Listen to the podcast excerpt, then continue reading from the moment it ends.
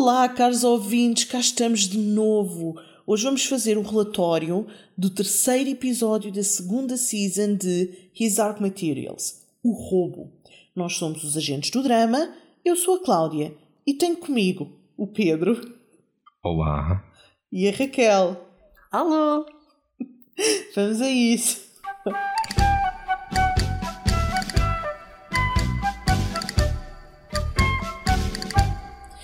Então, o que é que acharam deste episódio? Gostei Uhul. muito. Mentiroso. Eu gostei imenso. Eu gostei imenso, eu gostei imenso. Não, mentiroso porquê? Gostei. Porque tu tinhas dito que não gostaste, que ficaste, ficou-te ficou a saber a pouco, ficou-te a faltar coisas. Opa, vamos lá, vamos lá estabelecer. Vamos lá estabelecer a diferença entre coisas que não são iguais. Uma coisa, é, uma coisa é eu dizer que o episódio foi mau. Outra coisa é eu reconhecer, que foi o que fiz com este, que o episódio foi construído de tal forma que a única coisa que eu consegui sentir foi efetivamente um vazio quando o episódio chegou ao fim. Mas eu tenho que reconhecer também que isso é um sinal positivo da. Pronto, acho que é um, é um bom indicativo da forma como a série está, está a ser construída. Eles deixaram-nos num cliffhanger imenso. Uh, foi como. Foi como acender o rastilho de uma barra de dinamite e o episódio acabou antes da explosão. Foi, foi um uhum. bocado só isso. Preferia ter tido um episódio com mais ação em, em que o build-up não tivesse sido tão intenso sem ter havido o blow-up. Se calhar preferia, porque, pronto, porque se calhar estou numa fase mais impaciente, ou seja o que for. Mas, uh, mas tenho que reconhecer que todo esse build-up foi bem feito. E há uma. E acima de tudo, não sei, não sei se vocês concordam com isto ou não, uh, mas eu acho que há uma vantagem em, em construir os episódios desta maneira, em que tu adias a concretização das promessas da trama para o episódio seguinte, é que dá-te espaço para tu explorares um bocadinho uh, alguns personagens que não tinhas explorado ainda. E nós vimos isso nesse episódio, e eu acho que é por este motivo, porque a trama propriamente dita foi empurrada com a barriga para o episódio que vem, que vem para a semana. Mas também era tanta informação, não era? Para, era tanta informação para passar até tu chegares ao ponto uh, em que acontece o cliffhanger para depois veres o próximo episódio, que acho que não dava para fazer de outra maneira. Yeah. Sim, não dava para, para, para resolver este assunto, para apresentar, este, apresentar o problema e resolvê-lo no mesmo episódio. Eu acho yeah, que não yeah. dava. Quer dizer, e se calhar dava se eles não tivessem incluído cenas extra, e atenção, não é uma crítica, falamos mais à frente em detalhe, não é uma crítica, mas se eles não tivessem incluído cenas extra, como a da senhora Coulter Cullis Corsby e esse uhum, tipo de uhum, coisas, uhum. portanto, eles incluíram algumas cenas uh, que não, não faziam que não, não só não existem no livro, mas não, faz, não fazem parte desta trama principal e que podiam ser uh, vistas noutro episódio, e isso fez atrasar um bocadinho esta história do, do Willy da Lyra. Uhum. Uh, eu concordo contigo na cena de efetivamente deixaram-nos num cliffhanger, o que eu acho perfeitamente normal numa série semanal, não é? Uh, é preciso fazer as pessoas voltar. Uh, mas não, não me sinto. Não, não me senti com. com não, aquilo que tu estavas a dizer de que sentiste um vazio, que o que sentiste uhum, no episódio uhum. foi um vazio no final, eu não senti isso. Mas também pode ter a ver com eu ter muito presente para onde é que a história vai. Eu, eu vejo esta série e fico sempre só quentinha por dentro. Sim.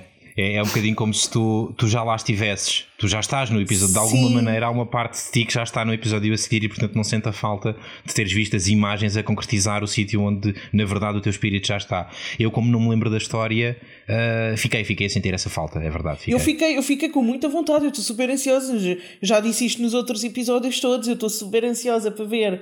Eu gosto muito de, de é, nós já tínhamos falado no primeiro que esta a história vai progressivamente aumentando e ficando cada vez mais épica. Em particular, este livro, mais uma vez, tem um arranque lento. Já o primeiro tem, uhum, sendo que o uhum. primeiro roça quase o aborrecido quando a Lyra está a viajar para o norte. Um, é mas este, este não. Este é tipo porque estás, neste estás sempre a descobrir coisas. Portanto, mesmo quando é a primeira vez que estás com a história, estás sempre a descobrir coisas. Mas a verdade é que tem um arranque lento, tipo, até ficar absolutamente épico e, e, e da ação e de coisas a acontecer e das emoções à flor da pele, demora um bocadinho. E tanto demora que já foram três episódios e só são sete. Yeah. No fundo é como quando tu pões a água, a água ao lume para ferver, para cozer massa ou assim, durante a maior parte Sim. do tempo parece que não está a acontecer nada e tu estás a ver as, as bolhinhas de ar a começarem a, a aparecer e a soltar-se e de repente de um momento para o outro aquilo está tudo em ebulição e, e eu acho que esta série segue um bocadinho essa, essa uhum. lógica, é verdade. E uhum. pronto, e lá está, e também é um mundo algo complexo, não é? Há muita informação que tem de ser passada. Uh, e lá está, estamos a falar de uma série com 7, 8 episódios, não é? Não é propriamente uhum. uma coisa de 20. Uh, e portanto, uh, pá, para nos passarem a informação, de, também não podem uh, acelerar, sabes? Senão íamos sentir sim, isto rushed e quem não conhece a história não ia perceber nada. Hum. Yeah, yeah, ter paciência para, para ver um episódio ou outro que tenha assim mais, mais tranquilidade e, e, depois as coisas começam a acontecer. Vocês curtiram a, a dinâmica da, da, da Lyra e do, e do detetive? Uh, tipo, a forma como a Lyra estava toda convencida e toda segura yeah. uh, ao drabar o indivíduo. Sim. E depois de repente, oh, Phone, Phonics! Sim, encontrou ali, um, encontrou ali um adversário à altura, não é? Yeah.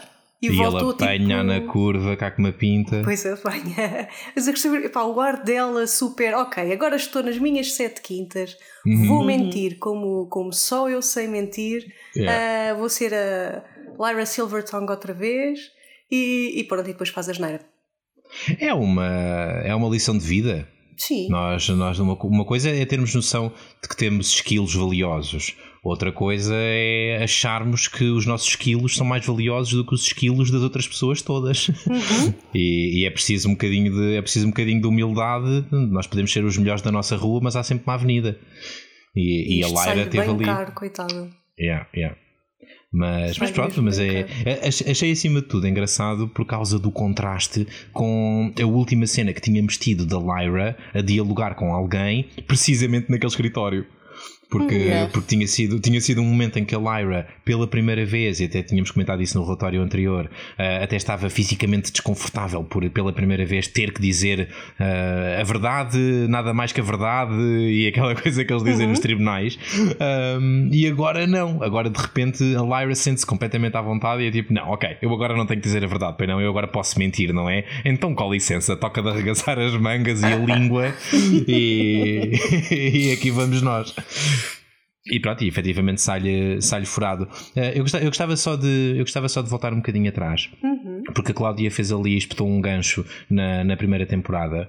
E a propósito da primeira temporada, houve, um, houve uma coisa que para mim nunca ficou exatamente clara, e eu sei que provavelmente o erro está do meu lado, porque vocês fizeram, esforçaram-se bastante para me tentar explicar, uh, mas eu, eu confesso que não, não, fiquei, não fiquei. A coisa não ficou clara, pronto, vamos pôr assim. E, e agora, nesta, nesta, neste episódio voltámos a falar disso e eu preciso de novo de uma clarificação e prometo que desta vez vou estar com mais atenção, meninas. Uh, quem é que é o Stanislaus Grumman? Porque é que eles continuam a falar desta pessoa? Eu então. pensava que o homem tinha morrido, afinal não, afinal não morreu. Não percebo nada disto, ajudem-me. Uma de vocês que, então. que se adiante, faz favor. Há quem eu vou, eu vou pegar Raquel e depois tu completa se eu me tiver a falhar uhum. alguma coisa, mas eu, eu vou-me controlar para também não estar a dizer nada que não se tenha visto na série. Sim. O Stanislaw Grumman é uma pessoa, aparentemente um, um explorador não sei que é importante, e nós sabemos que ele é importante desde para aí do primeiro episódio, porque foi a caveira uhum. dele que o Lord Asriel mostrou no Colégio Jordan para conseguir uhum. o financiamento para voltar para o Norte. Exatamente. Pronto. E essa, essa caveira, se não me engano. Não era, nem tinha... era bem uma caveira, era tipo uma cabeça dentro de, uma, de um. Exato, exato. Yeah. E essa, essa, essa cabeça não estava cheia de pó? Sim, acho que sim. Mas como é que nós sabemos isto? não é através do fotograma? É que eu não me lembro se isso faz parte do livro ou se faz parte da série e se chegámos a ver isso ou não, ou se eu estou a meter água. Eu acho, eu acho que vimos qualquer coisa, sim. Mas sim, tanto com a Raquel deve ter sido com o fotograma. Ok, uhum. ok. Também é irrelevante, é irrelevante. Tá bem. Mas yeah, isso não é particularmente relevante. O que é relevante é que houve alguém nessa altura uhum. que ficou na dúvida se aquilo era mesmo a cabeça do Grumman ou se. Não sei se foi a Laura ou se alguém lhe disse. Uh, mas que ficou na dúvida se aquilo era mesmo a cabeça do Grumman ou se o Lord Asriel arranjou uma cabeça qualquer só para endrominar os académicos. Exato. Uhum, uhum. Nem sei se não foi Lord Asriel lá a comentar com o, empregado, com o empregado, com o funcionário dele, com o ajudante. Pois, é isso. Ou, se calhar ele confirmou, não me lembro. Eu não me lembro se foi confirmado Sim. ou se alguém desconfiou. E, portanto, ficou no ar se ele está mesmo morto ou não, se a cabeça uhum. era dele ou não. Bem, se a cabeça for dele, ele está morto, mas se a cabeça não for dele, não podemos concluir muito. Pronto. Pois, pois. uh, e então, okay. o que é que aconteceu? Entretanto, aconteceu que, se não me engano, no início desta season, uhum. o Lee Scoresby disse às feiticeiras que sabe não sei porque é que ele sabe, mas ele é pessoa viajada que sabe muita coisa, uhum. ouviu dizer que o Grumman tem ou conhece um objeto que é super poderoso e que protege quem o tem na sua posse. Uhum. E ele resolveu fazer disso a sua missão, ir encontrar esse objeto para levar à Lyra, porque a Lyra está numa missão difícil e precisa de proteção. Ok. Isso não é um bocadinho um coelho sacado da cartola, ou no caso do Lee Scoresby, uma lebre sacada da, da cartola. Obrigado, Raquel, por teres rido da minha piada. Epá, nada. Eu... Senti-me validado. Mas eu acho que não, que não é tirado da cartola nenhuma lebre, nem nenhum coelho, nem nenhuma pomba. Então, ele descobriu. O Lee Scoresby é uma pessoa, como a Cláudia diz, viajada, anda de balão por todo o lado, conhece imensa gente, um, sei lá, e depois uh, o, o mundo da Lara tem, tem, imensa, uh, tem imensa sensação de que é uma comunidade onde, onde a malta se vai conhecendo e a malta é importante. Uhum. Uh, e portanto acho que é perfeitamente natural que ele tenha ouvido falar num tal Stanislaus Grumman e, e que tenha uma, uma, uma, um artefacto qualquer. Pois, eu, a mim pareceu-me um bocadinho uma, uma, uma escapatória fácil, pronto, é um bocado Bom, Aparentemente, a maior parte das pessoas sabe quem é o Stanislaw Grumman. A maior parte das pessoas, vamos lá ver, Estamos a falar dos académicos, académicos pessoas como o Alice Corsby, uma senhora Coulter, um Lord Asriel, tipo, essa gente, toda a gente uhum. sabe quem é um Stanislaw Grumman. Porque ele é um explorador conhecido, não é? Uhum. Ele é um uhum. explorador conhecido, aparentemente, se calhar também explora coisas que, aí tal, de vez em quando também mexe com a igreja, portanto o magistério também o deve conhecer. Uhum. Ah, por isso é que o astrónomo é um... neste diz que ele é um herege. Exatamente, Sim. e por isso é que se despoleta aquela discussão e aquela luta toda. O Lord Asriel ele também é um investigador, portanto também o conhece de certeza. Conhece, conhece de nome. Não estou a dizer que estas pessoas o conhecem pessoalmente, mas sabem uhum. quem ele é. Uhum. Porque ele é extremamente conhecido e tipo. Um, até neste, acho que é neste episódio, quando o Lee Scoresby está a falar, ele vai aos bares, está a ir de cidade em cidade a tentar saber mais sobre ele, para descobrir onde é que ele está. Aparentemente não chegou ao Lee Scoresby que é possível que ele esteja morto. Um, e, portanto, e dizem qualquer coisa do género, ah, acho que ele era um xamã, porque ele era uma pessoa bem importante, tipo, em todo o sítio onde passava. Ok, uhum. ok. Portanto, vocês não sentiram que, não. que, foi um bocadinho foi um bocadinho repuscado que de repente, do nada, o Lee Scoresby se lembrasse de hum, tenho aqui nas minhas memórias uh, o nome do Stanislaus, foi uma pessoa com quem eu nunca me preocupei, mas agora uh, decidi que, que se calhar é importante e decidi que se calhar é tão importante que vai ser a minha missão pessoal para ajudar a Lyra, vai ser ir falar com esta pessoa de quem eu não me lembrava que existia há imenso tempo, mas pronto, agora, agora, agora tenho que encontrá-la e pronto, é a minha missão. Vocês não, não é vocês estás a ver da perspectiva errada. Estás a ver da perspectiva errada. Foi ao contrário. A feiticeira falou com ele e disse-lhe: a Lyra está numa missão, é super importante para, tipo, para o mundo não acabar. A missão é dela e ela tem, tem que a fazer, mas é super importante e é super perigosa. E se calhar tu podias ajudá-la. E ele, que vê a Lyra quase como uma filha e gosta dela e não sei o quê, diz: Ok, eu vou ajudar da única maneira. Eu vou tentar ajudar da maneira que posso. Eu não sou uma pessoa com muitos quilos, uhum, além de uhum. voar e não sei o quê. Então, como é que eu a posso ajudar? E então pensou como é que a podia ajudar e lembrou-se: espera lá, porque eu ouvi falar de um objeto que é tipo mega uh, poderoso e que protege as pessoas. Então eu vou okay. procurar esse objeto. A última vez que eu ouvi falar foi que quem o tinha era o Stanislaw Grumman. Portanto, foi okay, nesta tá perspectiva, tá não foi, ai, agora vou procurar o Stanislaw Grumman. Não, foi, agora eu vou à procura deste objeto. Este objeto eu associo ao Stanislaw Grumman, portanto é com ele que eu tenho que ir falar. Hum, perceber? Tá também estou é também ali mais com a, com a perspectiva da, da Cláudia.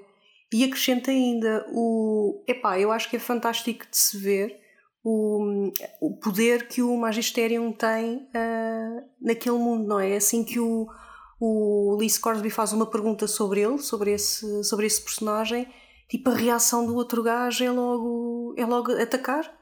Uh, é logo tentar, tentar abocanhar o, o, o Lee Scoresby. Uhum, uhum, uhum. E continuo a achar que esta, esta série está a retratar super bem a parte do Magisterium. Pronto, que era uma coisa que sentíamos um bocado de falta nos, nos livros e está a ser super, super bem, bem representado. Yeah, um, yeah. Mas sim, olha, eu também, eu também eu pelo menos não fiquei com essa sensação, mas, mas não sei se como não lês o, o, livro há muito tempo, pode não ter passado bem na, no episódio, nos episódios. Mas por outro lado, a mim pareceu-me que sim também. E, okay, e esta, tá nossa, esta nossa perspectiva convence-te ou é do género já está claro, mas não, mas não estou convencido? Não, não, não, okay. convenceram-me, pronto, está bem. Não é assim um. Não está tão mal escrito como, como achava, porque porque não estava a ver a coisa pelo ângulo certo, sim. Se, se o caminho é uh, a Lyra precisa de ser protegida, para isso há um objeto e esse objeto, tanto quanto sei, está na posse do Grumman e então vou atrás do Grumman. Uh, uhum. Não é não é a motivação mais forte que podiam escrever para o Lee. Uh, e, mas, mas, mas, percebo que uhum. fico, fico um bocadinho mais confortável com ela. O que, o que o que me continua a causar um bocadinho de desconforto, uh, e atenção, é preciso medir bem aqui as palavras. Vou, vou tentar explicar o que é que isto quer dizer. Um, uh, não acho que haja nada de malicioso nem de perverso, mas não entendo muito bem a devoção que o Lee tem para com a Lyra. A menos que seja aquela devoção que me parece que toda a gente, por alguma razão quase uhum. mágica, tem em relação à Lyra. Enquanto Sim. for isso, tudo bem, eu, é isso, isso, eu isso percebo. Agora, uhum. se me tentarem convencer que, que o Lee viu nela qualquer coisa que o fez lembrar do seu passado e que tem uma ligação que é pessoal, não. individual, eu isso vou achar, vou achar muito esquisito. Porque, oh, bolas, eu ia por aí, passou... vou manter-me em silêncio. Podes tentar, pode, pode ser que eu mude de ideias. É só porque o Lee e a Lyra não passaram assim tanto tempo juntos. Uh, fizeram, fizeram uma viagem de balão uh, a meio da qual ela saltou fora. Yeah. Não, mas nota-se no início que eles têm uma ligação gira, não é? Tipo do género, ele acha-lhe imensa piada, ela conquista-o de alguma maneira, mas percebe que tu fiques naquela do. Então, mas espera lá, isso não, isso não justifica que, que a ligação e a proximidade sejam tão, tão grande. Sim, que ele agora de repente vai arriscar a vida toda para salvar aquela miúda. Uhum. Não, eu acho, eu acho que é mesmo isso que tu estavas a dizer. Eu ia referir um personagem principal. Uh, uh, uh, desculpa, eu ia referir um personagem em particular mas, mas é isso que tu estavas a dizer, é aquela devoção que toda a gente acaba por ter pela Lyra, porque, porque ela é especial e, e por um lado ela é uma pessoa que conquista, por ela mesma, é a personalidade dela, é carismática uhum. e, e, conquista as pessoas à volta dela. Por outro lado, é essa coisa quase mágica, aquela sensação de que ela é importante e de que devemos ajudá-la. Uh, isso a juntar, uh, as feiticeiras também lhe disseram isso e isso tudo. Eu ia referir em particular o Yorick Barnison, Uhum, Apesar uhum. de ter desenvolvido depois uma ligação muito mais forte com a Lyra do que o Lee Scoresby, uh, foi uhum. logo quase ao início que ele deixou de haver com uma miúda qualquer com quem eu estou aqui a brincar às trocas de favores para uma pessoa que está no meu coração e que eu vou ajudar a todo o custo. Yeah, yeah. Pronto, e toda a gente toda a gente faz isso, se calhar à exceção dos pais dela. yeah, yeah, é bizarro. Uh, é, é, é, bizarro, mas eu acho que neste episódio, e acho que é, é a deixa perfeita, neste, neste episódio, nós é, é, é colocada sob uma luz intensa esse, essa diferença de, de amor e devoção que toda a gente tem uh, versus uh, a devoção que, em particular, a Mrs. Coulter, ou o amor que, em particular, a Mrs. Coulter tem pela, tem pela Lyra. E eu acho que, eu acho que se, que se nota. No, e é isso que faz a diferença para o personagem da, da Coulter neste episódio. Uh, há, um, há um transtorno visível quando ela ouve outras pessoas falarem do amor que sentem e da, da admiração que sentem pela filha dela quando uhum. ela não sente isso. E eu acho que isso, uhum. isso deixa, isso abala na, no, no, seu núcleo, nas suas fundações, uh, de uma maneira tal que acaba neste episódio por fazer uma coisa que, se não fosse isso, seria completamente fora de personagem. Não estou a ver porque, por que motivo, nem sequer prático, sendo ela uma pessoa super prática, uh, por que motivo é que, ela, é que ela iria libertar o Lee e ir contra, o, contra ali a, a, a, rede, a rede, que, estava, de... que estava a ser montada à volta do, à volta do baluneiro. Sim, porque ela, ela até podia dizer, ela até podia dizer uma coisa, então, mas queres ir ajudar a Lyra com o quê? Estás à procura de quê? Deixa estar que eu vou que eu tenho exato, muito mais exato. influência do que tu. Tipo... Mas atenção, olha que eu acho que a, a mãe da Lyra, de uma forma muito doente e de uma forma muito rebuscada e de uma forma muito pouco saudável, preocupa-se com a, com a Lyra. Pode ter visto no Lee e ter identificado esse, esse tal amor que tu estás a dizer e, e caiu-lhe um bocado, sei lá, o, não estou a dizer a ficha, mas caiu-lhe um bocado, sei lá, tudo no chão e ok, este gajo gosta dela porque Sabes porquê, que... Raquel? Porque há um, há um certo utilitarismo há um, há um, certo utilitarismo na, na, no amor que ela tem pela filha. Porque ela, eu acho que a Coulter não consegue desligar da, daquilo que é o seu percurso individual, as conquistas que ela fez, a sua ambição de, de, ser a mulher mais poderosa, de ser a mulher mais conhecedora, de ter o mundo nas mãos. Eu acho que isto faz parte do, do personagem da Coulter e eu acho que ela não consegue desligar isso da, da forma como olha para a filha. De certa uhum. maneira, a filha é um meio para atingir um fim. Sim, é, ela, ela gosta da filha, mas nunca consegue dissociar as duas coisas, porque há sempre a voz da, da Coulter poderosa a falar mais alto dentro dela, e eu acho que é precisamente por isso, eu acho que este foi o primeiro, não terá sido o primeiro, mas se calhar foi o primeiro não sozinha. Eu acho que nós já tínhamos uhum. visto uhum. momentos de transtorno da Coulter que tinham raiz nisto, tinham raiz neste conflito interno entre aquilo que eu devo sentir pela minha filha por si só e aquilo que eu sinto por ela quando a vejo como uma peça num puzzle maior que quer construir. Uh, mas pela primeira vez nós vimos isso não num momento de solidão, mas num momento de contacto com outra pessoa. E eu acho que sim, acho que esse transtorno aqui veio da conversa que ela tem com um indivíduo qualquer random uh, que passou pouquíssimo tempo com a filha e que ainda assim consegue pôr em palavras e mostrar Uh, dar visibilidade a um, a um amor, a uma admiração pela filha dela, que quem devia ter era ela. Devia ser ao contrário. E, e acho que isso é coisa para transtornar a pessoa.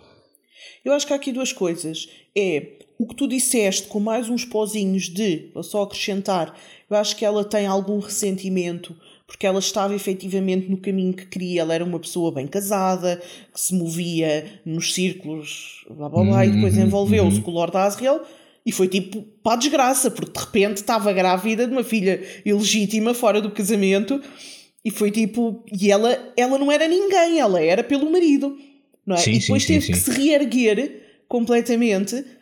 Um, e portanto, a Lyra de alguma forma foi ali um bocado um empecilho na, nos planos de vida dela. Sim, sim, e, era natural acho, que estraga algum ressentimento. Sim, sim, sim. Eu acho que ela tem algum ressentimento com isso. A juntar a isso, eu acho que ela ela tem ali um quê de psicopata. E portanto, a sensação que me dá é que ela, ela gostava de, de, sentir aquilo pela filha, porque sabe que é o que as mães sentem pelos filhos, mas não consegue.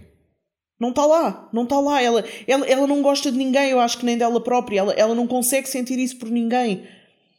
Uh, e, e, e, pela filha também não, mas, é, mas ela sabe que devia. Estás a uhum, perceber? Uhum. É a sensação sim, que às sim. vezes me dá é essa.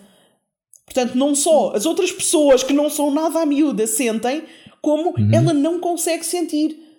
Um, acho, acho e achas que, é um que ela está a treinar-se, a tentar treinar-se para explorar melhor esses sentimentos? Ou achas que é achas que é uma coisa por si só ou achas que é para atingir uma, uma imagem pública de normalidade? Tipo, ok, eu, efetivamente eu não sinto essas coisas pela miúda, mas o que seria razoável agora era, era que eu deixasse, se eu tivesse esses sentimentos, era que esses sentimentos viessem ao de cima, portanto eu vou fake it until I make it. Acho que é um bocadinho fake it until I make it, mas não é para a sociedade achar que ela ama a filha. Acho que, acho que aí é mesmo, é mesmo dela de Uh, aquilo que tu estavas a dizer dela, dela ficar transtornada de não sentir aquilo, uhum. isso eu acho que ela fica. E portanto é do género, ela preocupa-se com a Lyra, mas lá está, num sentido mais prático da coisa. Okay. Uh, eu acho okay. que às vezes ela tenta é pensar duas vezes, tipo, ela preocupa-se com a Lyra, tipo, ela não vai dar um tiro à Lyra. Pronto. Sim, é, sim. Pronto. Simplesmente não a ama daquela forma, tipo, não tem aquela devoção toda. E eu acho que às vezes ela vai fazer as coisas e pensa, estou a fazer isto por mim ou por ela. O que não quer dizer que às sim, vezes não toma a decisão de perceber que é que, perceber tipo, ok, é por mim, mas vou fazer a mesma.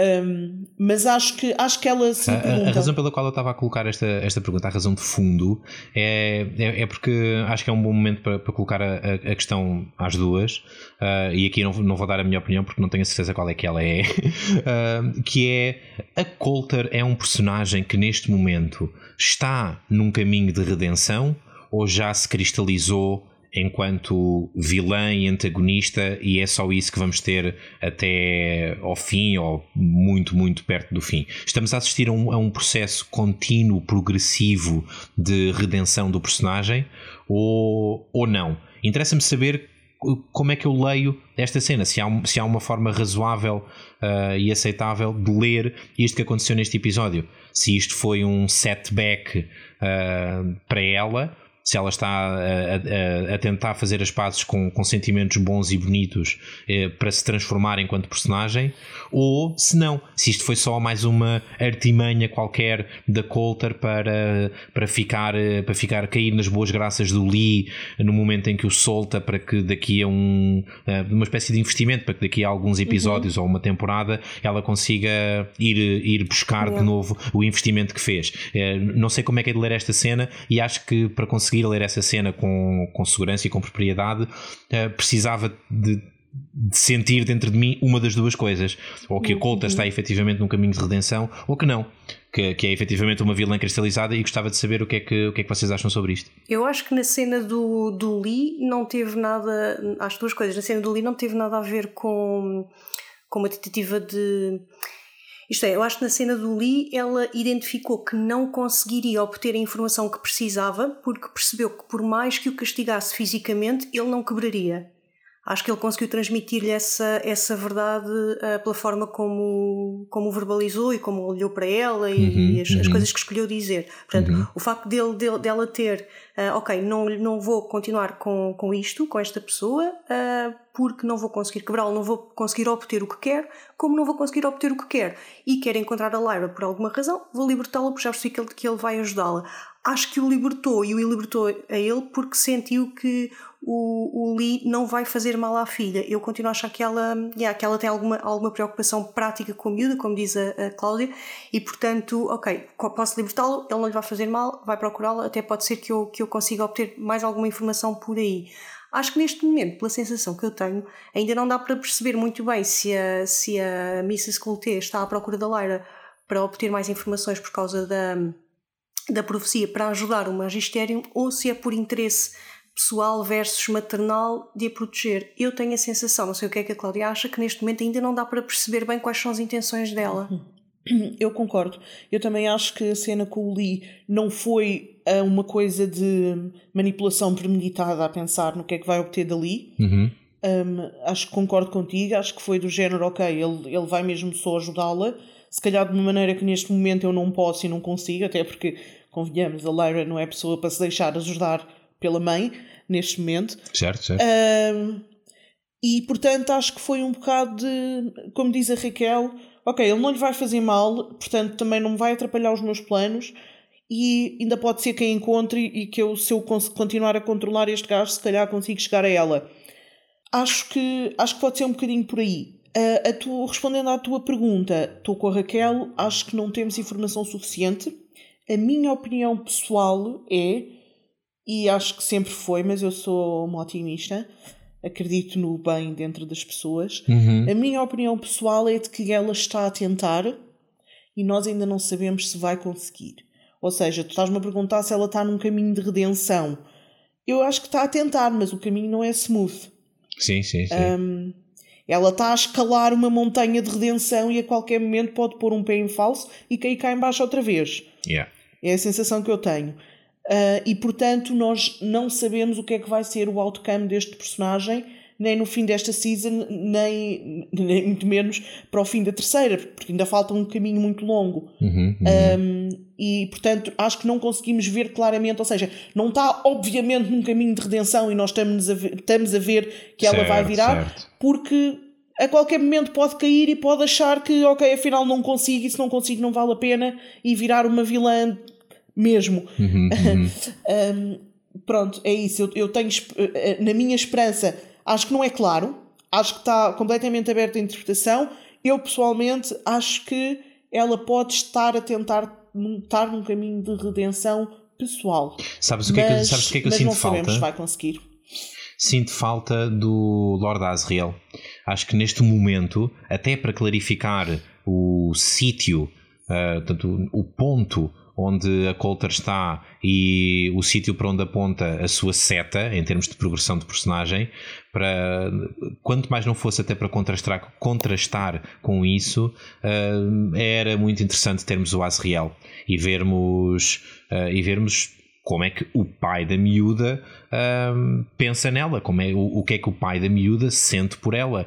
E isso talvez. Por ela, inf... pela miúda? Pela miúda, pela... pela miúda, desculpa, desculpa, sim, pela miúda. E, e talvez isso nos informasse melhor, uh, quanto mais não fosse por oposição, acerca da acerca do personagem eu acho, da Colta. Eu acho que não, eu acho que não precisas, tu sabes tudo o que tens que saber sobre o que é que o Adriel sente pela filha no momento em que ele ficou absolutamente transtornado de pensar que tinha que usar a vida dela para abrir eh, a ponte uhum. para, para o outro mundo, mas ia fazê-lo. Ele estava transtornado porque ele sabia que ia fazê-lo. Porque senão não estava. Estava tipo, se não ficava transtornado, já, ah, bolas, agora não vou conseguir fazer a minha experiência. Não, ele estava transtornado porque, é que chatice, agora vou ter que matar a minha filha para conseguir a minha experiência. Yeah, yeah. E eu acho, eu acho que isso diz tudo sobre aquilo que ele sente por ela. Portanto, ele ficou muito transtornado, o que significa que de alguma maneira tem algum apreço por ela e está, está de alguma maneira afeiçoado a ela, mas não o suficiente para que ela seja um empecilho às experiências dele. Uhum, uhum. Yeah. Portanto, eu acho que ela teve um bocado de azar com os pais, basicamente. Um Eles são completamente porra. malucos daquelas cabeças, psicopatas malucos. Nem sei como é que a rapariga uh, conseguiu conseguiu ser assim tão. Ah, conseguiu criada com eles. Exato. Mas, mas se calhar, mas se calhar era, era o que era preciso, não é? Aparentemente havia uma profecia sobre uma miúda que havia de vir e se calhar era preciso ser esta mistura explosiva entre uma senhora Coulter e um Lord Asriel para ser uma pessoa capaz de cumprir toda a missão que as bruxas dizem que ela tem para cumprir. Essa parte começa, começa a enervar-me um bocadinho, sabem? Qual? Então. Um, epá, a, a profecia é um, uma artimanha da trama uh, que, que, já vimos explorada N vezes em obras de, de ficção e de especialmente de fantasia. E, e, é preciso ter um, é preciso ter muito cuidado quando se usa quando se usa o mecanismo da profecia porque corres o risco de, de teres uma história que está a acontecer só porque sim. Porque há uma profecia que é feita um, e, e, pronto, e isso é tudo o que é necessário para que a história comece a rolar e depois, em certos momentos-chave, até para que ela se concretize. Há muitas. É, é um risco que se corre imenso e há imensas obras de fantasia que, que têm finais pouco satisfatórios porque do nada acontece aquilo que tinha que acontecer. E muitas vezes não por via das ações dos personagens, mas por via de, de umas regras quaisquer da existência superiores à, à, às motivações e aos anseios e aos desejos e às, e às ações dos envolvidos é como se quem estivesse a jogar o jogo da história não fossem as peças de xadrez, fosse o tabuleiro em si.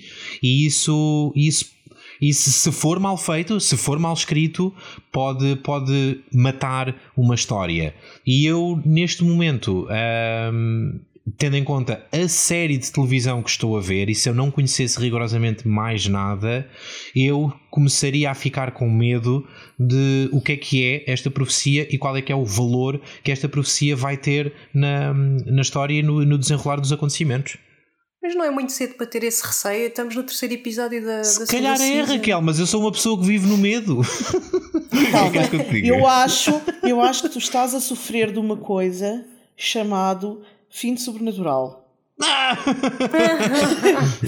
e portanto, para quem não viu, vá ver. São só 15 seasons, é um instantinho. Sim, é um tirinho, é um tirinho. Vocês é um não tirinho. vão por eles, vocês fujam enquanto é tempo. Vais em qual, Raquel? Tu começaste a ver há uns, há uns tempos, paraste? Tu, epá, eu, fiquei, eu, fiquei, eu parei para aí na oitava season. ok, ok, continua, um continua. Um, eu, eu acho que estás a sofrer disso e eu acho que isso ainda vai impactar as nossas vidas durante mais uns tempos. É possível. Estamos a, estamos a parecer o Dean dos últimos episódios. Olha, spoiler. Uh, mas... Ai, eu quero spoilers quando que acabar foi? esta gravação, que eu não vou ver. O quê? Spoiler o quê? Disse às pessoas que o Dean, que é o personagem principal, está nos últimos episódios? Calma. ok, então, em relação a isto em particular, eu acho que haver uma profecia é um clássico. É um clássico das obras de fantasia Uh, e portanto foi lá posta uma profecia. Mas, precisamente para tentar evitar cair nisso que tu tens medo que caia, uhum, uhum. sempre que ouvimos falar nesta profecia, há alguém que diz: Mas ela não pode saber. Ela tem que fazer tudo sem ter noção da importância que tem e sem ter noção de que o está a fazer. Uhum. Porque senão, é, tipo, o que a profecia diz é isto vai acontecer desde que ela faça o caminho dela sem saber que o está a fazer. No momento em que ela souber, porque alguém lhe diz ou porque ela percebe que tem a importância que tem e o, o qual é a consequência dos atos dela, uhum. a profecia vai à vida porque a partir daí ela vai escolher não fazer.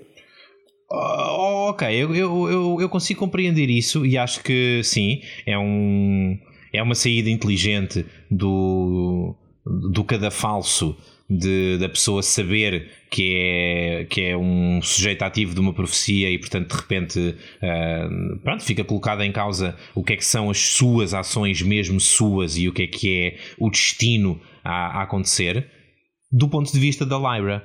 Mas e do ponto de vista de todas as outras pessoas à volta? Eu consigo perceber o que tu me estás a dizer em relação à Lyra, mas se todas as outras pessoas à volta dela conhecem a profecia e estão a fazer as coisas de modo a que a profecia se concretize. Mas ninguém conhece a profecia. Pois. Até porque tens imensas a tentar descobrir o que é que, que, é que significa, não é? Eu acho que as únicas pessoas que conhecem a profecia são as bruxas. Ok. E mesmo assim não deve ser todas, mas ninguém conhece. A senhora Coulter, a senhora Coulter sabe que há uma profecia, sabe uhum. que a Lyra é importante, mas não sabe qual é a consequência do que a Lyra tem que fazer. Uhum. Nem uhum. o que é que ela tem que fazer, nem qual é a consequência disso. Certo. O Magisterium sabe que há uma profecia, sabe o mesmo que a senhora Coulter, e acha que, seja o que for, vai ser mau para eles. Sim, ok.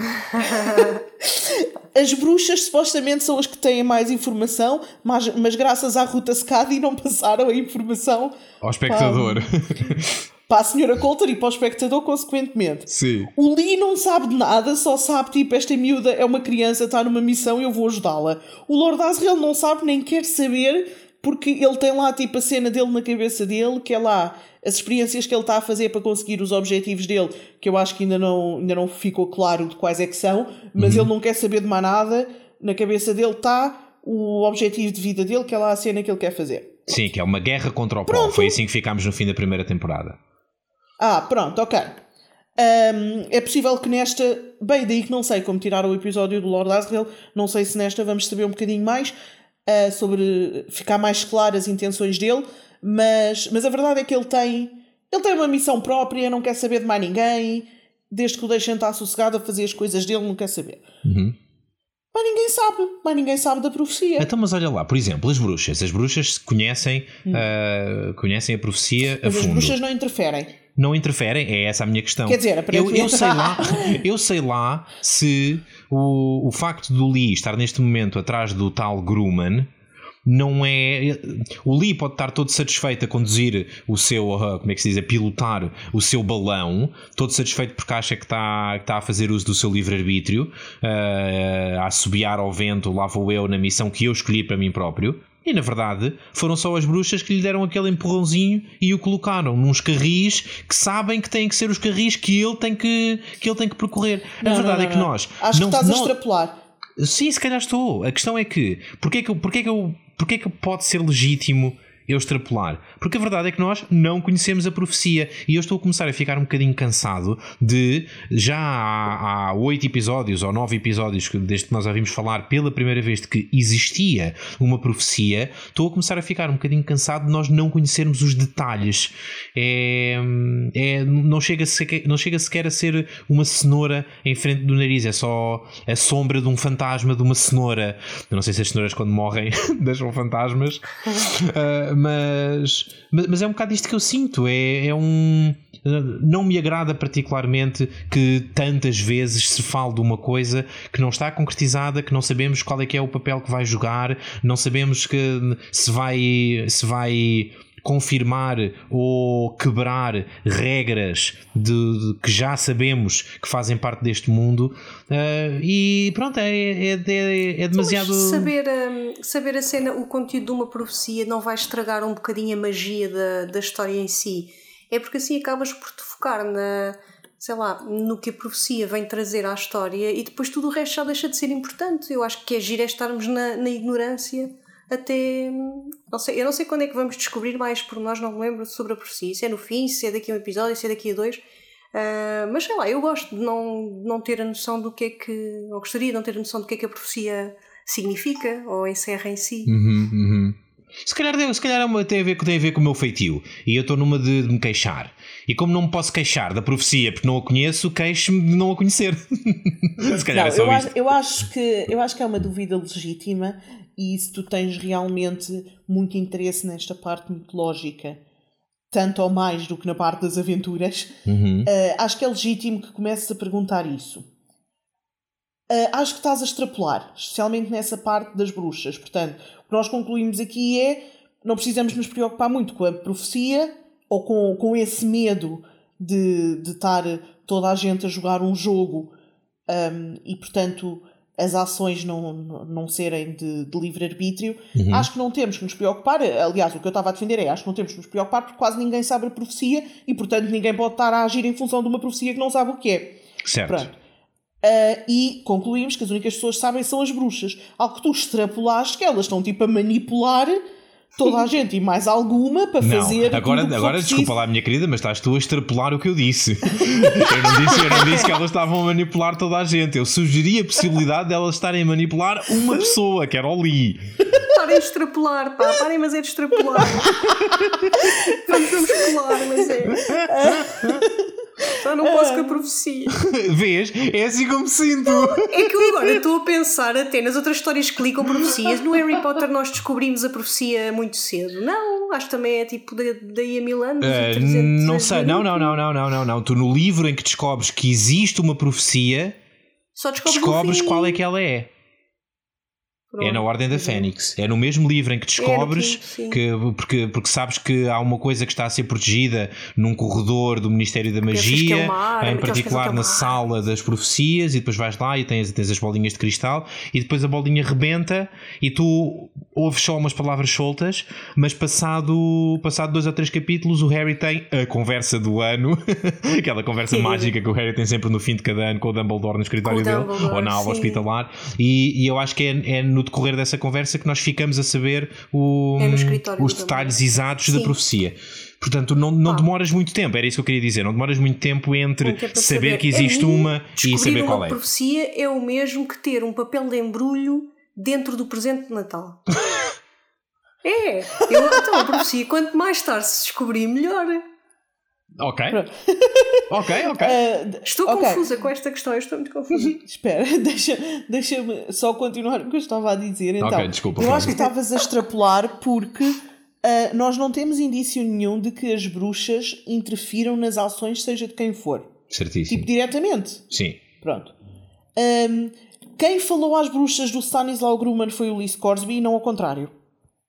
Uh, não tens indicação nenhuma que, que alguma vez tenha sido ao contrário. Acho uhum, que não uhum, foi. Uhum, uhum. À partida foi ideia dele, a menos que estejas a, sugerir, a sugerir que elas estão a pôr ideias na cabeça dele, e como eu estava a dizer, não temos indícios para isso. Além disso, as bruxas, por norma, não interferem no, no mundo dos humanos. O que significa que, se isto não fosse uma coisa de extrema, extrema importância, elas nem sequer se iam meter, é tipo aconteça o que acontecer.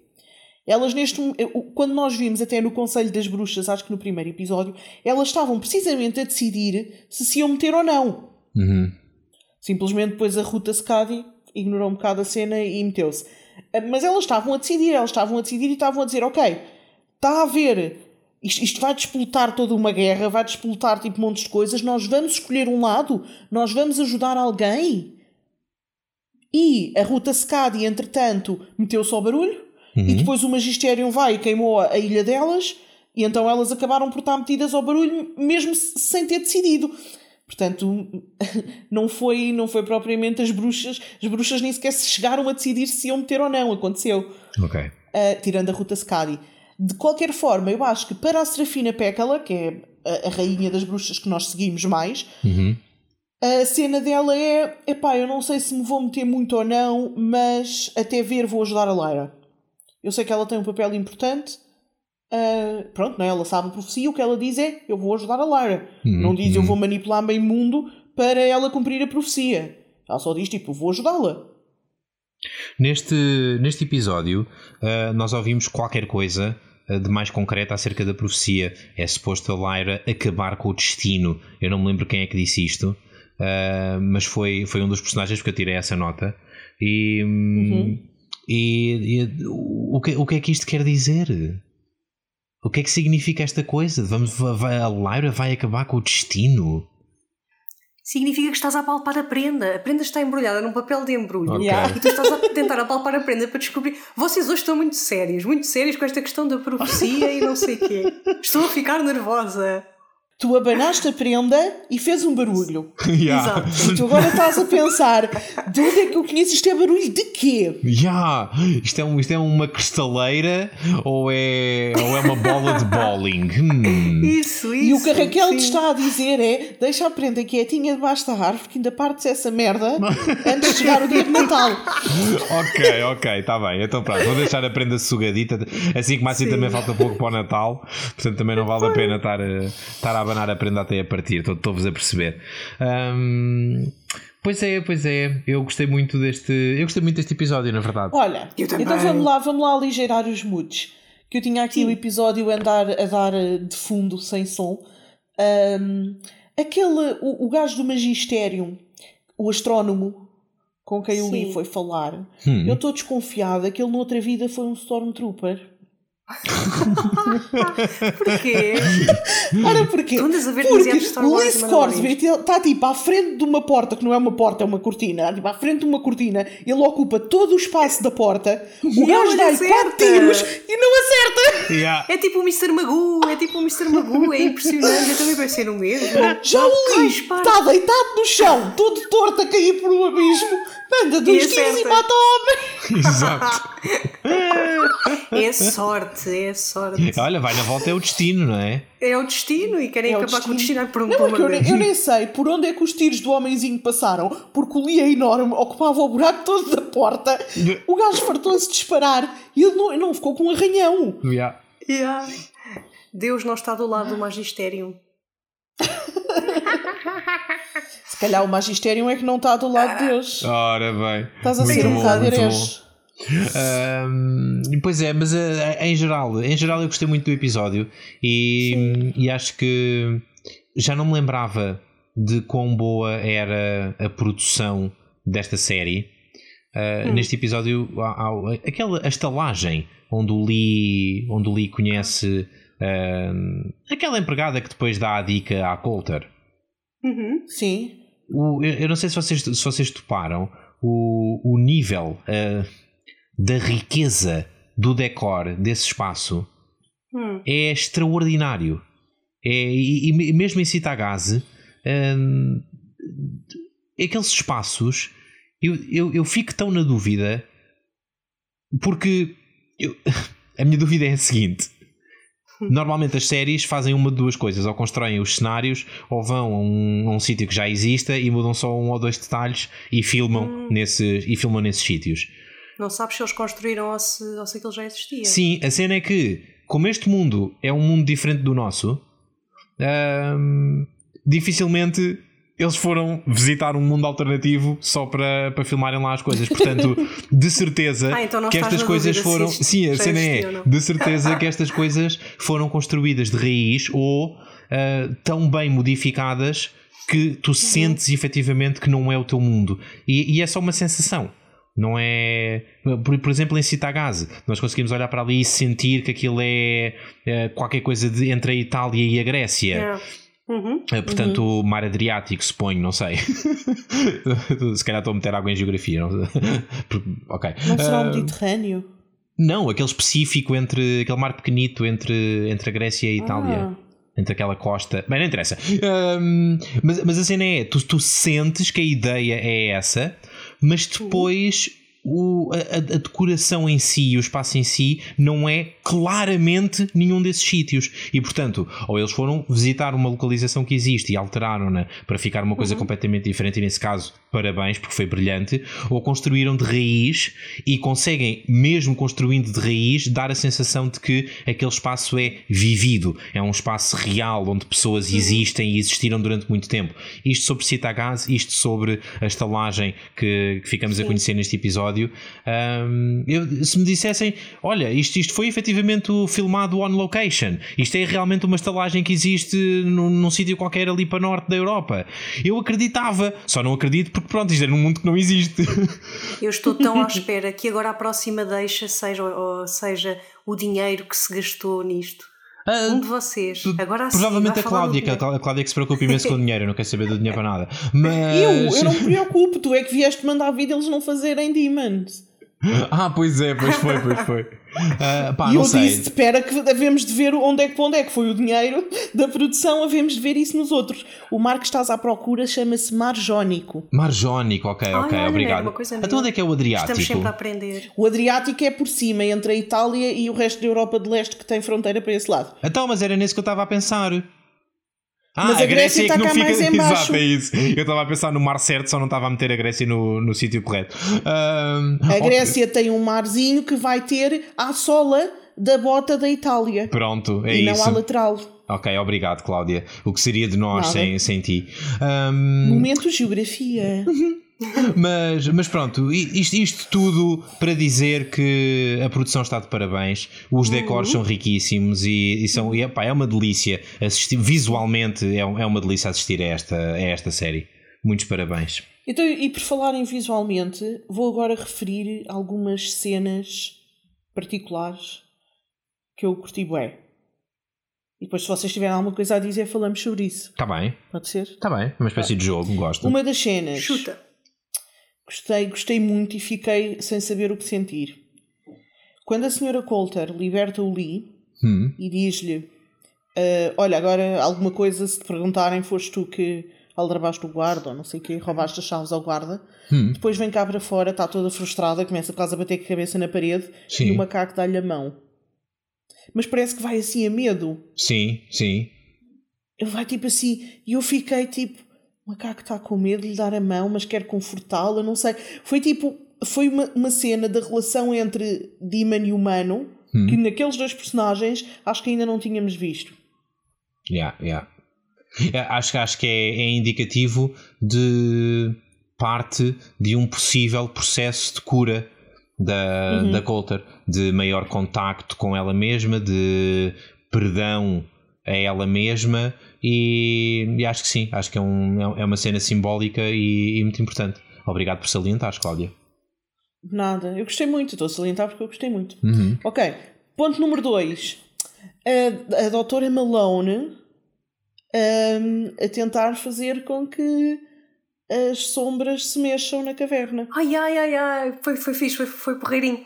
Uh, eu curti bué a cena dela estarem eh, estressada porque a Lara estava a conseguir estava a conseguir fazer as sombras mexer melhor do que ela. Uhum, uhum. Um, e depois ela chegou a, a tirar o Aishin, não foi? Sim. Eu nunca tinha visto aquela cena e quando tu estavas a explicar na, na sessão passada uh, fiquei com a sensação que aquilo eram coisas redondas, afinal são, são pauzinhos. Ah, acontece Mas que, é... Tu, tu, tu, para, para fazeres a adivinhação com o I Ching, na verdade o I Ching um, é um livro. Um, e, e o que acontece é tu tens que ter um processo para descobrir quais é que são os símbolos que depois vais ao livro. Eu até acho que o livro se chama ou o livro das mutações ou o livro das transformações. Uhum. É, uma, é uma coisa assim do género. Um, mas, mas a ideia é de que se calhar antigamente havia um processo mais tradicional com os pauzinhos para, para descobrir. Eu quando, quando tomei contacto há, sei lá, umas duas décadas talvez, de de como é que funcionava o I Ching, conheci com moedas. Uh, e o processo hum, de encontrar okay. os símbolos, aqueles tracinhos que se vão desenhando, uh, era, era, através de, era através de moedas. Mas, mas claramente a Mary Malone tem um método diferente, uh, até é risco que o método dela uhum. fosse o clássico e o original. Ela depois hum. põe o, aquelas, aquelas cenas na, no próprio I Ching, não é? E, aquilo, e as sombras começam a aumentar. Não sei se percebi. Sim, só que ela, eu, eu já não sei muito bem, ela põe um, os sensores nela, aquilo não funciona, depois põe os sensores uhum. no I Ching uhum. e depois vai para casa, ou sei lá, e põe-se a, a, fazer a parte da desenhação com o I Ching e enquanto está a fazer isso, nós estamos a ver o computador, onde já não está ninguém a ver, não sei uhum. se ela depois tem uhum. aquilo gravado, estamos a ver Sim. o computador a reproduzir as posições todas dos pauzinhos como ela está a pôr. Yeah e depois a fazer os símbolozinhos dos trigramas e, e depois no fim aparece uma serpente. Ah, pois, pois aparece, pois aparece, sim. Hum, tipo, é focada. Yeah. Sim. Yeah, yeah, é, uma serpente não é uma serpente qualquer, parece-me que é precisamente o mesmo design do símbolo que está no voltiómetro. Uhum. O que significa que, de alguma forma, o, a caverna está a comunicar, ou, o que quer que seja que empodera a caverna, está a falar a linguagem da Lyra. Uhum. Mesmo considerando que depois da Lyra ter brincado com a caverna, foi a Mary Malone a tentar fazê-lo. Portanto, eu diria que a partir do momento em que tu fazes login, a caverna não, fica com a tua não é password. Só isso. Acho que também não é só isso, porque. Hum aquilo começou a mostrar as coisas do I Ching, mas a Mary Malone estava efetiva, já não lembro o que é que ela perguntou, mas ela estava a perguntar qualquer coisa sobre a Lyra. Uhum, uhum. Portanto, ah, pode portanto, ter sido por estás isso a insinuar... que ela foi buscar a, a, Sim. Ok, não ok. Sei. É curioso, é curioso, sim. Espera, deixa-me deixa deixa concretizar. Estás a insinuar que a serpente representa a Lyra. Estou é, a insinuar é essa a tua insinuação maldosa. Estou a insinuar que pode ser isso, ou pode ser simplesmente que eu, o que eu estava a querer dizer mais soft é que ela pode, a caverna pode ter ido buscar as imagens com que a Lyra falou com ela. Uhum. Precisamente porque lhe estavam a fazer uma pergunta sobre a Lyra. Ok. Eu achei que okay? a cobra representava. Eu achei que a cobra representava o Demon do Lord Boreal, porque no momento em que a Mary está a fazer a pergunta, acerca de onde é que está a Lyra, penso que a pergunta é essa, uh, ou como é que ela está, se está em segurança, seja o que for. Um, efetivamente, é a, Lyra nesse momento está com o Lord Boreal, cujo Demon é uma serpente. E, pode ser, pode eu, ser isso. E eu achei que era isso. Mas isto, isto é estas coisas da adivinhação. Uh, tudo tem muitas leituras e às vezes estão todas certas e a piada é essa. Mas por falar, por falar no Demon do Lord Boreal, há bocado estava a pensar numa coisa. O Lord Boreal tem um Demon que é uma serpente. Uhum. E nós, por uhum. acaso, não vimos uh, neste, neste episódio porque eles mudaram ligeiramente a cena e, portanto, o Boreal disse claramente à Lyra quem é. Mas no livro, uh, ele não lhe diz logo nesta cena, mas o Will vê a cobra. E vê a cobra na manga dele, que aparentemente é onde ele guarda a cobra quando está no nosso uhum. mundo. Sim, sim. Agora, é, tipo, é muito lindo quando tens uma cobra. Olha, o Lord Asriel não podia vir para aqui. O homem tem uma lixado. pantera, uma, uma, uma chita lá, o que é que é aquilo? Exato. É tipo, yeah, é muito giro quando tens uma cobra ou quando tens um demon que ainda não assentou a forma como o da Lyra que mete-se de passarinho e vai atrás dela. Yeah. Uhum. Ou um escaravelho, dizer, os tipos do magistério estão na boa. Se calhar que tens um leão, uma pantera, um urso, um golfinho, estás lixado. Então, yeah. mas, é, mas a vida é assim. Eu se não cortar o cabelo também não me deixam entrar na Portugália. A pessoa tem que ter o. tem que ter... tu não sabes como é que está o meu cabelo, minha querida. sei, sei que eu vejo-te no vídeo. Ah, pois é. Mas a, a, pessoa tem que. Pronto, se quer, se quer ir a um determinado sítio, tem que compreender as regras desse sítio. E, e o Lord Asriel não poderia vir assim para o nosso mundo. Pronto. Poderia vir, era um bocado estranho. Ele podia Pode dizer que a Estela Maria era e yeah, prenda yeah. metia tipo um, causa, metia tipo um chapéu e um, e colava um bigode falso na Stel Maria e obrigava a bicha a andar em duas patas com uma gabardine. Quem é que é essa pessoa que está contigo? Ah, é a minha amiga.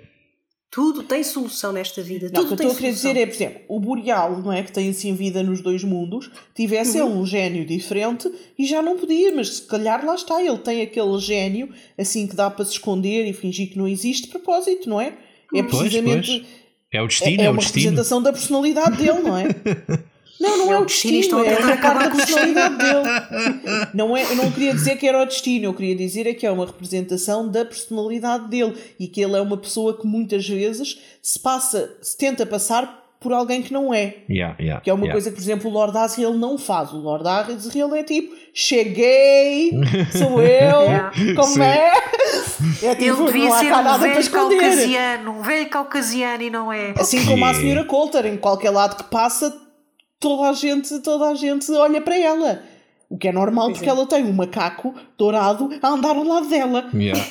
Mas olha, Raquel, se, é. se, o, se o Philip Pullman consegue reconhecer que os livros dele não eram tão representativos como deviam, um, uhum. eu vivo muito bem com ser feito um não, reajuste eu, eu aos, aos atores uhum. para refletir melhor pronto, a verdadeira diversidade do mundo. Eu também, não, eu também, eu também. Eu estou mais na brincadeira do que outra coisa.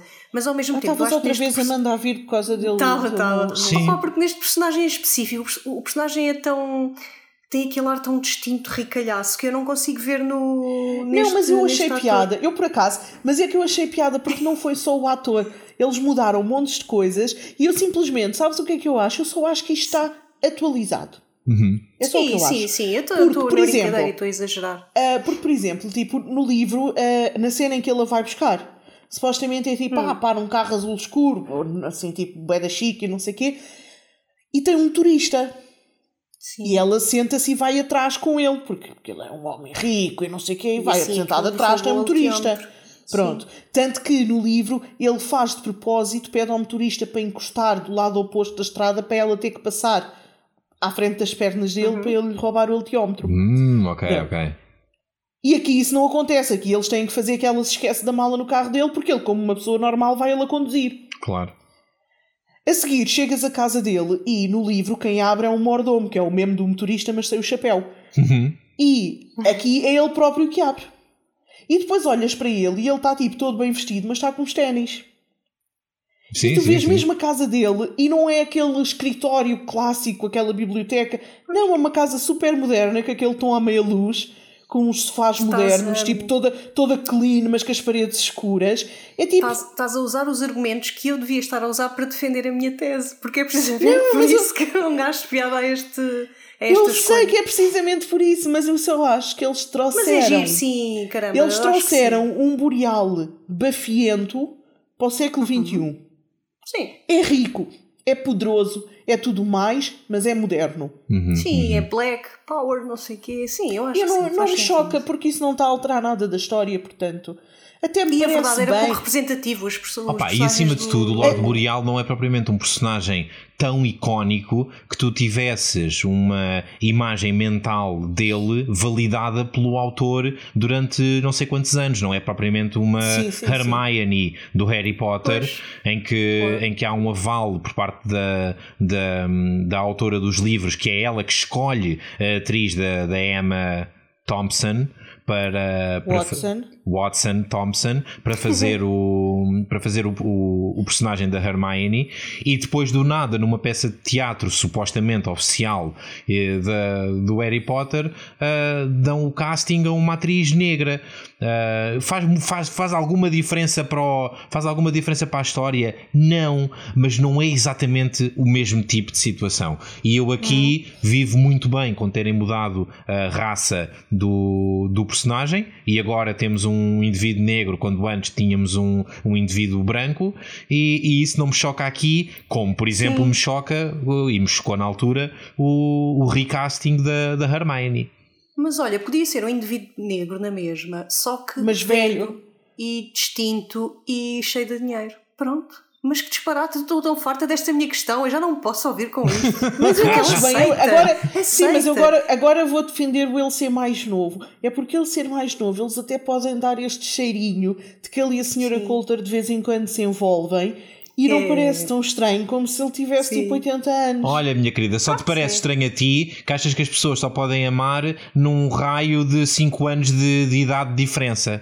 Não, não, as pessoas podem amar quem quiserem, mas eu nunca estava a falar de amor entre o Lord Boreal ah, e a Senhora Coulter. Eu estava a falar quando, de uma trancadinha. Venham, eu estava a falar. Olha, escambar, eu estava a falar só de uma, de uma, de uma trancadinha na dispensa do magistério. Ai, não era amor olha as pessoas. Pensa nas crianças, Cláudia. No as crianças. Qual, qual as crianças não é para estar a ver esta série. Podem não ver a série, mas ouvir o podcast, nunca sabes. Olha, antes de irmos ao rating, deixa-me só, tipo, vamos lá falar só do principal da história. Então, então. e o então? que é que tem a dizer? Tipo, o Sousa reclamou tanto que isto deixou com um vazio porque foi um build-up que depois não, não ah, rebentou sim. a bomba neste episódio. Então, o que é que uhum. temos a dizer do que estamos a aprender sobre a Torre dos Anjos e Oh filha, mas tu, o, que é que tu, o que é que tu aprendeste sobre a Torre dos Anjos? Que ela existe, que há uma pessoa que está lá e que essa Olha, pessoa tem uma faca. Tem um nome italiano. Pronto. Descobrimos que tem um nome italiano, o que me leva a pensar que o Citagás é mais para a Itália do que para a Grécia. Está bem, está bem. Pois. Mas... Que a bicha chama-se Torre del Gliangli, é Gliangeli. Glanglianglia. Tudo aquilo que aprendeste sobre, sobre a torre. Ford Anglia. Ford Anglia da torre. Ford Anglia. Ah, oh, que saudade. Pronto, podemos voltar a trabalhar, meninas? Sim, sim, sim. Uh, tudo aquilo que aprendeste sobre a torre está resumido numa frase. É uma torre, há uma pessoa que vive lá dentro tem uma faca. Uhum, Não, é, pronto, é só isto. Às vezes a pessoa precisa de cortar batatas e, e, as facas já estão gastas, não é? Sim, exato. Deve ser o problema do Lord Boreal. Então, em vez de usar, as, de em vez de usar as facas óbvias, usa as facas subtis. Parece-me parece bem. Uma, qualquer coisa, essa faca não deve não, ser não, só ele também batatas. disse que essa pessoa foi a pessoa que ele acha que abriu aquela passagem uhum. que o Will, onde o Will passou. Isso é engraçado.